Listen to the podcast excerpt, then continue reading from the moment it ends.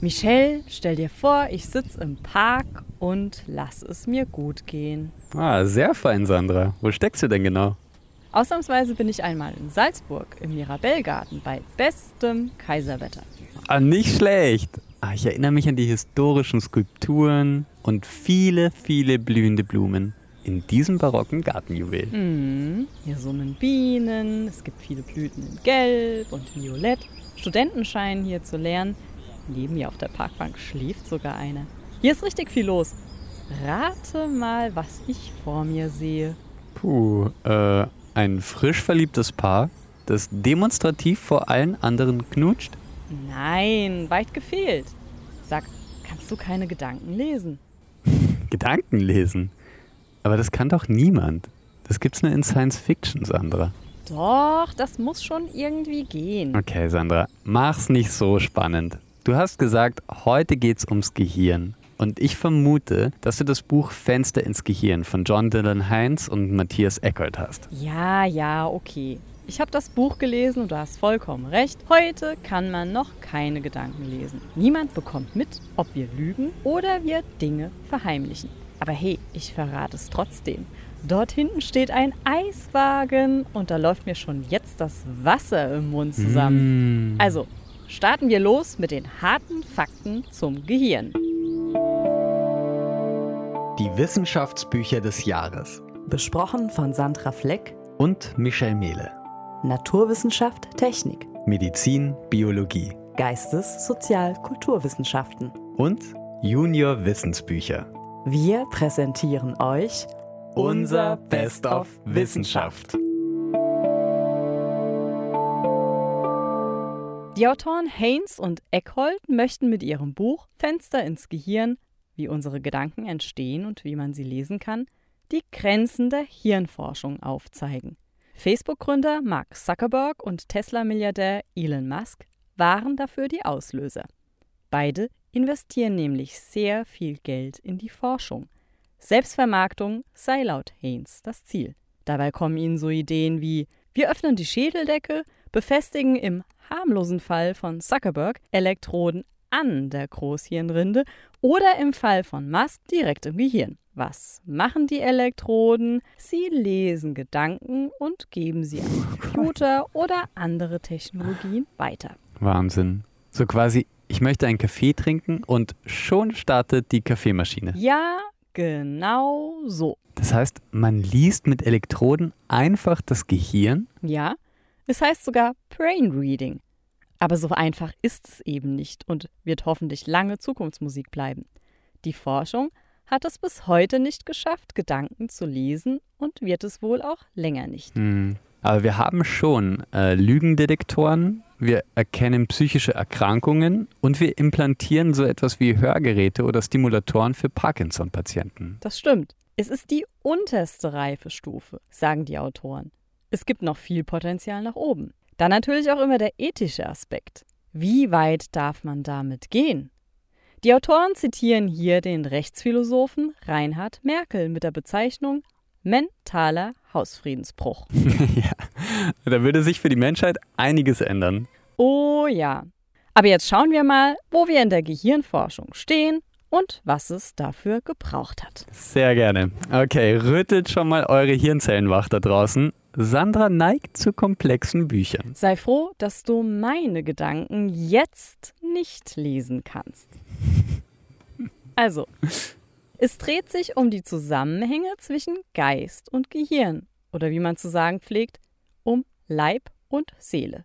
Mit dem Problem beschäftigten sich schon vor 2500 Jahren die Philosophen. Hab ich's nicht gesagt. Sandra will's wieder genau wissen. Ich erinnere an Sensibel von Svenja Flass-Pöhler. Vollkommen richtig.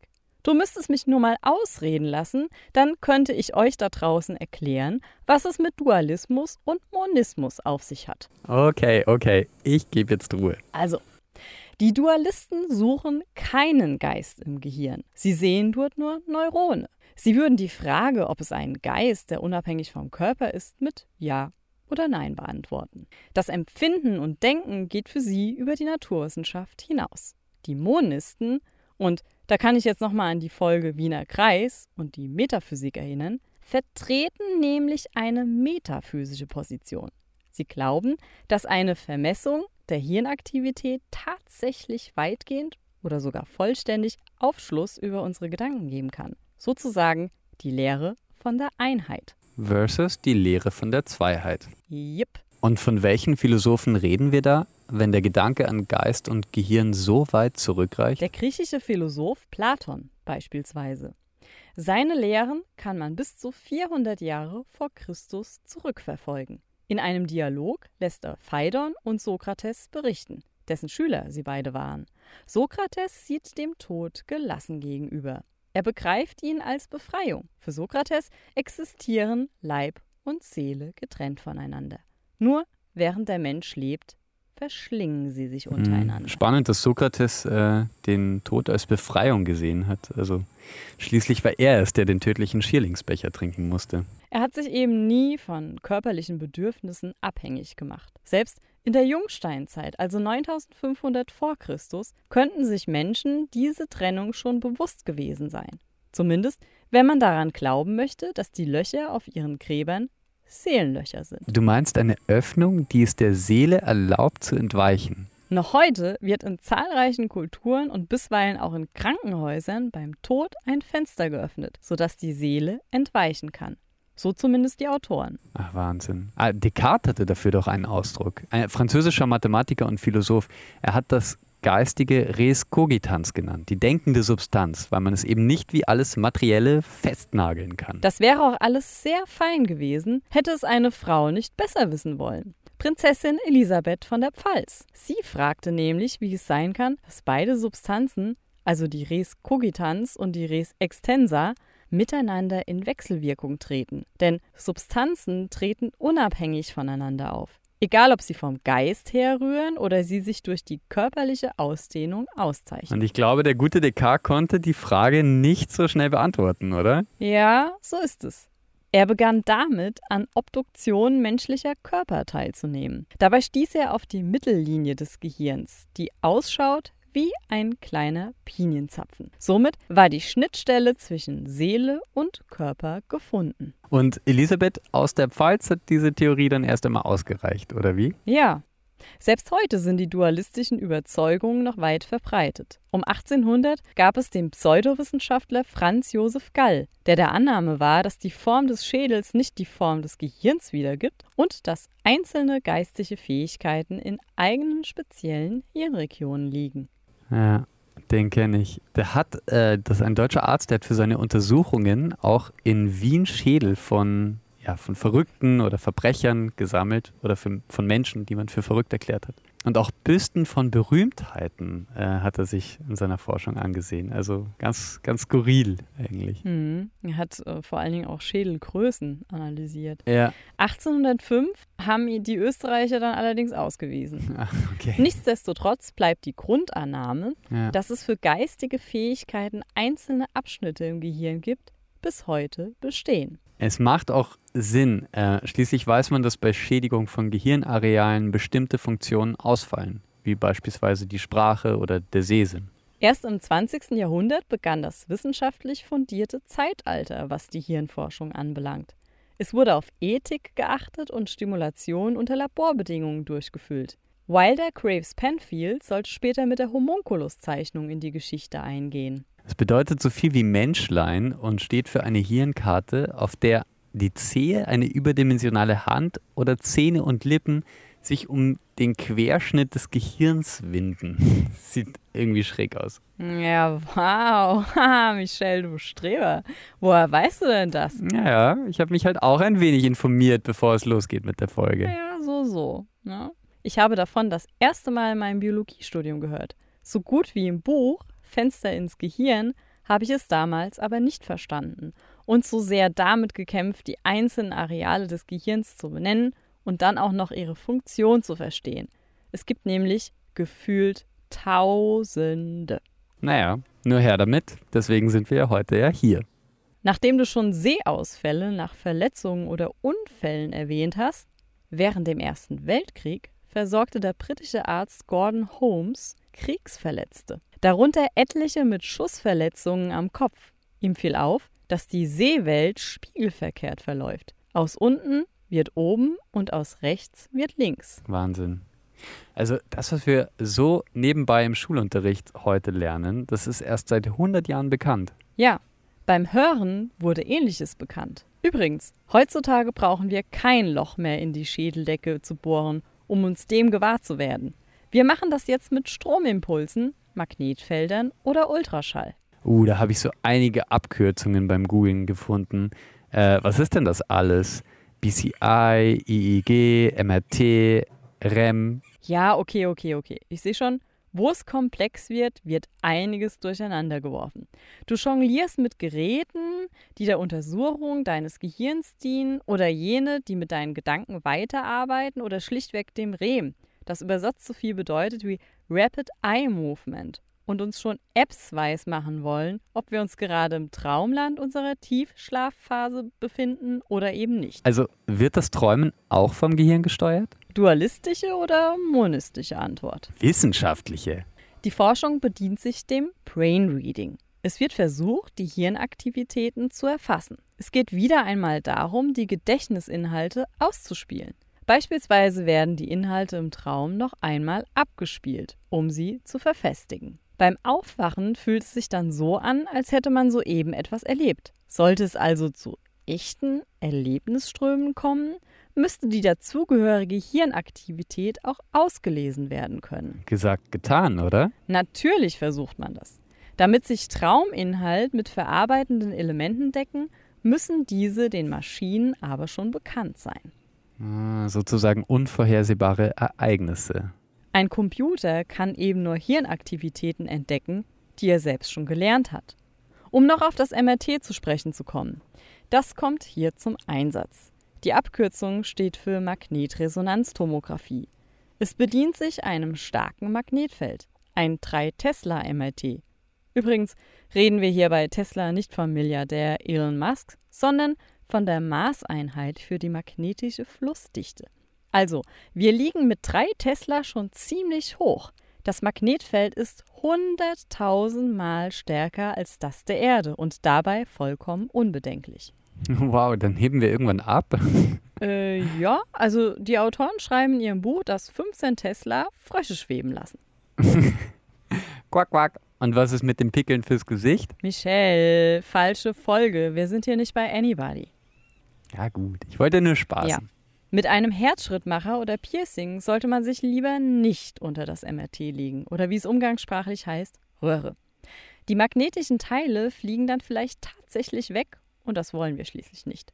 Kurzum, das MRT misst die Strukturen des Gehirns Millimeter um Millimeter. Das funktionelle fMRT lässt die Forscher mehr über die Aktivität des Gehirns hm, erfahren. Spannend. Und worin unterscheiden sich die beiden? Das MRT misst sozusagen das Gehirn und das fMRT zeigt Veränderungen im Sauerstoffgehalt im Gehirngewebe. Das hängt von der Dichte der Blutgefäße ab, die über unser Gehirn verteilt sind.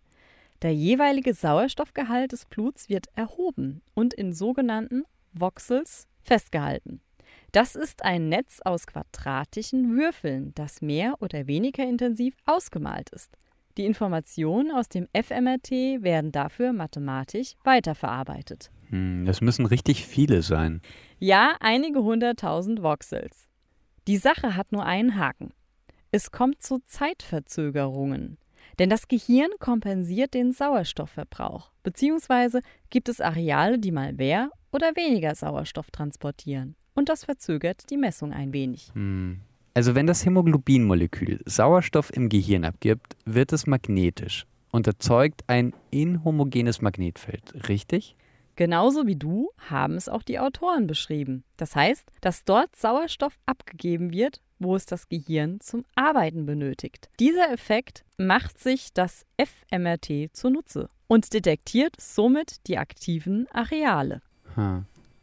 Und was macht man jetzt mit diesen Hirnaktivitätskarten? Sie geben, Betonung auf mit hoher Wahrscheinlichkeit, Aussage darüber, ob das Gehirn aktiv ist. Lustigerweise führen die Forscher nämlich ein Beispiel aus der Wissenschaft an, bei dem 2005 der damals angehende Hirnforscher Craig Bennett die Hirnaktivität der Fische maß und zu tollen Ergebnissen kam. Der Fisch allerdings war längst tot. What? ja, ja. Aber das war voll gut, denn dadurch konnte man klar machen, dass man nicht jedem kleinsten Bildpunkt auf der Karte vertrauen sollte. Das ist aber auch nicht weiter schlimm, weil zum Dekodieren der Aktivität das gesamte Muster, also die gesamte Karte und nicht nur ein Quadrat herangezogen wird. Ja. Also Sandra, wie steht's denn jetzt wirklich mit dem Code unserer Gedanken? Wie lässt sich der jetzt knacken? Wir haben gelernt, das Gehirn erzeugt bei jedem auftretenden Gedanken ein präzises Aktivitätsmuster. Und was sagt dir das jetzt? Hm, stimmt eigentlich. Jetzt haben wir den Code, aber wir wissen nicht, wie wir ihn lesen sollen. Die Autoren vergleichen das mit den Hieroglyphen, die auch erst durch den Fund einer Übersetzungshilfe entziffert werden konnten. Zudem erwähnen sie Julius Caesar als einer der ersten, der einen Code verwendet hat. Er soll nämlich Schriften verfasst haben, bei denen jeder Buchstabe im Alphabet drei Schritte weiter lag. Also bei Michel wäre das dann Q. What? Ja. Ich verstehe kein Wort. ja, genau. Wir verstehen gar nichts. Die Schritte weitergedacht ging man 1969 davon aus, dass Nervenzellen Neuronen befeuern. Sherry Letwin sprach von der Großmutterzelle. Also wenn du an die Großmutter denkst, feuert diese Nervenzelle Informationen weiter und denkst du an den Großvater, so ist es eine andere Nervenzelle. Sie vergleichen das dann noch mit einer Altherrenhaus-Klingelanlage, wo es für jeden Befehl und jeden Raum eine eigene Klingel gab. Die Bediensteten wussten dann gleich, was zu Hm, tun Das war. klingt echt lustig alles, was du da erzählst. Äh, liest sich das Buch auch so? Absolut. Fenster ins Gehirn hat es wirklich verdient, als populärwissenschaftliches Buch beschrieben zu werden. Sehr viele Fachinhalte, aber auch eine total bekömmliche Art und Weise, wie es geschrieben ist. Man lernt sowohl viele Anekdoten kennen als auch viele Fakten. Ein tolles Bild, was sie geben. Kann ich gleich einmal zitieren, wenn du magst. Äh, gerne doch. Es bezieht sich nämlich auf das Wesentliche aller Vorgänge, die Nervenzelle. Ich bin schon ganz ohr. Bildlich kann man sich die Struktur eines Neurons mit Hilfe eines Baumes vorstellen. Auf der einen Seite des Neurons sitzt das Dendrit, ein Netz von Eingangstoren, über die Informationen in die Nervenzelle gelangen. Der Dendrit erinnert ein wenig an das weitläufige, verzweigte Wurzelwerk, durch das ein Baum seine Nährstoffe erhält. Nicht von ungefähr stammt Dendrit vom griechischen Wort Dendron Baum ab. Die Dendriten nehmen über ihr Wurzelwerk allerdings keine Nahrung auf, sondern sammeln elektrische Impulse von vielen anderen Nervenzellen und so weiter und so fort. Okay, stimmt. Und wenn man es so versteht, ist der Aufbau einer Nervenzelle gar nicht mehr so kompliziert. Finde ich auch. Den Informationsübergang vom Axon, also dem Endstück der Nervenzelle, zum Dendrit, einer anderen Nervenzelle, vergleichen die Autoren mit einem Fluss. Wieso das? Naja, in der Nervenzelle fließen elektrische Impulse. Beim Übergang von der einen Nervenzelle zur nächsten wechseln die Signale von einer elektrischen auf eine chemische Übertragung. Für diesen Übergang steht der Fluss. Das Signal muss irgendwie drüber und wird dabei mal mehr, mal weniger abgeschwächt. Spannend. Cool. Schön erklärt. Ähm, hast du noch ein lustiges Anekdötchen auf Lager? Hm, da fällt mir jetzt gerade keins ein. Aber spannend fand ich, dass bei Menschen, die von Geburt an blind sind, das Gehirn den Sehkortex umfunktioniert. Ha. Ist eigentlich logisch, aber Wahnsinn. Ja, ja schon. Besser auf jeden Fall, ihn nicht verkümmern zu lassen. In der Tat werden Töne von den Blinden auch aus dem Sehkortex gelesen. Das ist richtig spannend. Es wurde quasi für ein anderes bedeutendes Sinnesorgan Platz gemacht. Hm, stimmt. Mich hat das Buch auf jeden Fall angesprochen. Lustigerweise auch die zahlreichen Vergleiche mit den Berliner Philharmonikern oder auch von einzelnen Musikstücken. Aber das müsst ihr dann wirklich selber nachlesen. Die Autoren scheinen auf jeden Fall begeisterte Konzertgänger zu sein. Anstelle der Hieroglyphen hätte ich vorhin nämlich auch ein CD-Beispiel bringen können, um die Entzifferung zu verdeutlichen. Schön, dass Sie so viele Musikbeispiele gerade für dich haben. Da haben Sie Ihren Fan gefunden. Mhm. Und ich sehe schon, du willst die Spannung aufrechterhalten. Ja, auf jeden Fall. Vieles habe ich aus meinem Studium auffrischen dürfen. Hast du beispielsweise gewusst, dass es sechs Grundgefühle gibt? Ah, da gab es mal einen Disney-Film. Äh, die müssen irgendwo ganz tief in meinem Gehirn vergraben liegen. Na komm schon, rate mal. Okay. Äh, Schmerz, Freude, Trauer. Ähm, Naja, puh. drei stimmen schon mal. Hinzu kommen Wut, Überraschung, Ekel und Furcht. Apropos Furcht. Hast du gewusst, dass Leute mit Höhenangst ihre Angst verlieren, wenn sie auf einem Bein stehen? Krass. Ja, stimmt, ich erinnere mich. Man kann damit sein Gehirn austricksen, weil Höhenangst und Balance schafft es nicht gleichzeitig. naja, ob ich den Trick wohl mal einem Bekannten verraten soll, wenn er das nächste Mal eine Glühbirne wechseln muss? Weiß nicht, ob das so eine gute Idee ist, Sandra.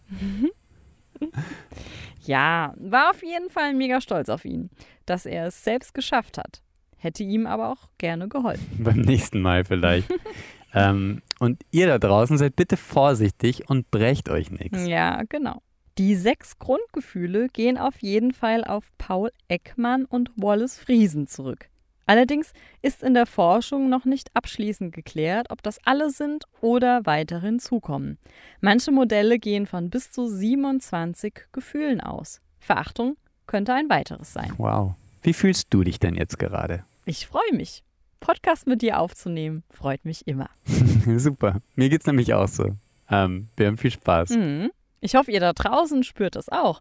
Vielleicht einfach nur so oder weil ihr wisst, dass Gefühle von einer Person zur anderen wandern können. Wow.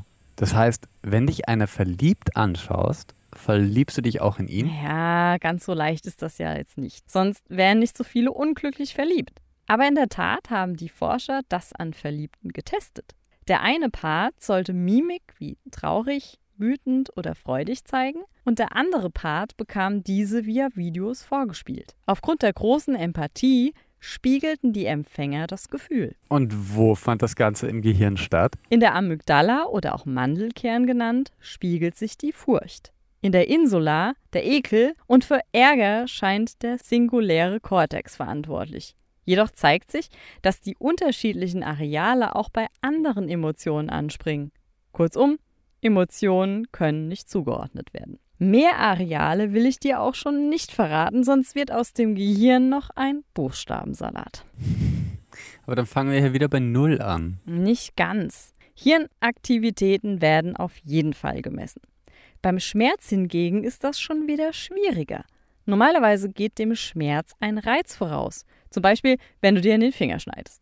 Oder wenn du weißt, du bekommst eine Spritze Hm. und du schon regelrecht auf den schmerzhaften Einstich wartest, dann tut es bestimmt mehr weh, als wenn das so nebenbei passiert. Da können Erwartungshaltungen auch eine große Rolle spielen. Und wie ist es mit chronischen Schmerzen? Hm, ich bin mir nicht sicher, ob man sie unter die idiopathischen Schmerzen zählt. Aber oftmals geht diesen kein direkter Reiz voraus. Vielleicht gibt es so etwas wie einen Dauerreiz, wie bei einem Bandscheibenvorfall. Der ist eben nicht kurzfristig. Oder die Psyche tut ihr Übriges daran. Kann man das auch einfach mit so einem Hirnscan checken? Ja, das macht man auch.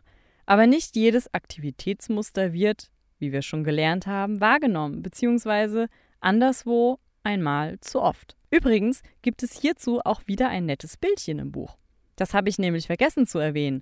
Komplexe Modelle werden in Form eines Comics erläutert. Die eine oder andere Figur erinnert mit der kleinen Stupsnase an die Figuren aus Es war einmal das Leben. Ach, ich erinnere mich. Ei, das würde ich gern wiedersehen. Ja, absolut, die sind wirklich toll. Es gibt sogar ein Männchen mit langem weißen Bart. Aber der ist nicht ganz so glatt, wie man ihn kennt. Bei dem Professor hier ist er eher so angeraut außen. Okay, Sandra, wir haben jetzt einiges erfahren über Geräte, die unser Gehirn messen und verschiedene Areale. Aber wie steht's jetzt mit dem Gedankenlesen? Die Gedanken sind frei, wer, Wer kann sie sie erraten? Ja. Michelle, das geht glücklicherweise nicht. Das habe ich eingangs schon erwähnt. Aber ich berichte dir gerne noch von zwei Wissenschaftsdisziplinen, die sich darauf fokussiert haben. In den 90-70er Jahren hatten Lügendetektoren einen richtigen Boom. Beim FBI und der CIA sind Lügendetektoren heute noch erlaubt. Trotz, so schreiben die Autoren, profunder Kritik an der Technik. In der Schweiz nahm man 2014 das Elektroenzephalogramm zur Hilfe, um Versicherungsbetrüger ausfindig zu machen. Dieses Gerät misst elektrische Spannungsschwankungen an der Kopfoberfläche. Scheinbar hat es funktioniert. Übrigens, eine deiner zahlreichen Abkürzungen von vorhin, das EEG. Ah, danke. Äh, kann man mit dem noch was anstellen? Lustigerweise könnte man dich mit dem Kabelsalat in den Supermarkt schicken und schauen, für welchen Apfel du dich lieber entscheidest. Für den grünen oder den roten. Hm, wirklich? Ja, da wären wir dann im Bereich des Neuromarketings.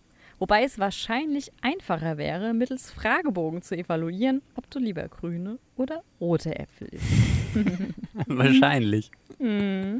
Aber lassen wir das besser. Wir wollen niemanden auf verrückte Ideen bringen. Das überlassen wir besser Zuckerberg und Musk. ja. Glaubst du, können die was von diesem Buch lernen? Mm, ich weiß nicht. Das sind solche Visionäre, die lassen sich bestimmt nicht vom jetzigen Stand der Wissenschaft abhalten. Hm, bedenklich, oder? Absolut. Wie war das noch in der Folge? Bedrohte Bücher? Große Firmen verfolgen andere Ziele. Mhm, ich weiß, was du meinst. Mein Ziel hat das Buch auf jeden Fall erreicht. Ich habe sehr viel über die Geschichte und die Gerätschaften der Hirnforschung gelernt und würde das Buch auch daher empfehlen. Super. Und gab es noch einen Grund? Naja, die Zeichnungen sind schon süß. Mir teilweise aber auch etwas zu kindisch. Wobei genau das für die Schmunzler gesorgt hat. Ich denke, das Buch ist ab der Oberstufe zu empfehlen. Für diejenigen, die es genau wissen wollen.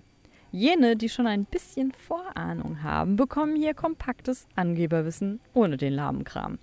Das heißt, ich muss es jetzt trotz der Aufnahme noch lesen. Ja, also wenn du angeben möchtest, bestimmt.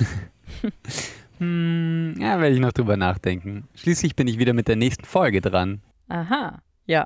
Um welches Buch handelt es sich denn? Ähm, um Al-Aqsa oder Tempelberg. Es geht um den Tempelberg in Jerusalem, der Fels des Anstoßes sozusagen. Könnte meiner Meinung nach ein verbindendes Element äh, zumindest zwischen dem Judentum und dem Islam sein, ist aber eher, ja, wie gesagt, der Fels des Anstoßes, der an sich nicht für viel Spaltung sorgt, aber der, der hergenommen wird, um, um sehr viel Spaltung und sehr viel Provokation zu verursachen. Das ist ein deutscher Journalist und Historiker, der über die Geschichte des Tempelbergs schreibt. Und sehr spannend bisher, ja. Mhm. Wow, das klingt wirklich sehr interessant. Mhm. Wird wieder eine sehr ähm, historische und ja, menschennahe Folge werden, denke Voll, ich. Doch. auf jeden Fall. Ja, ich bin schon sehr gespannt. Und vor allen Dingen hoffe ich, dass ihr da draußen auch schon wieder mit ehrlichem und schonungslosen Feedback auf uns wartet. Gebt es uns auf Instagram, Facebook, LinkedIn oder einfach persönlich unter wissenschaftsbuch.podcast.gmail.com. Wir freuen uns wirklich wie immer über zahlreiches Teilen, Weiterzählen, Links. Genau. All diese Dinge. Teilen, teilen, teilen. Auf bald wieder in Wien. Ich schleck jetzt erst noch mein Eis. Ja, das wünsche ich dir. Mach das. Und äh, bei uns hier ist es auch schon Zeit fürs Mittagessen. Mhm. Bis dann und alles Liebe. Michelle und Sandra von Best, Best of, Wissenschaft. Wissenschaft.